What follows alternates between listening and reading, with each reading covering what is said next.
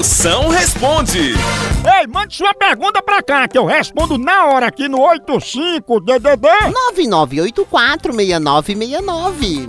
Chama, chama na pergunta. Moção, a minha irmã não para de comer nessa quarentena e só vive com diarreia. O que é que eu faço pra controlar ela? Ah, Maria, é um esmeril da França. Pensa, manda ela comer cimento. Vixe. É, que é bom que enche o bucho e evita o vazamento no cano de escape. né? Mais um problema concreto resolvido. Tá não? É verdade. Uma colega minha saiu com um, um rapaz bem bombado. Ela disse que quando chegou no, no hotel, o jardim dela dava 10 metros e a mangueira do cara só dava 200 centímetros. Teve tanta decepção que saiu do hotel correndo. Os bombados, saradão malhado, né?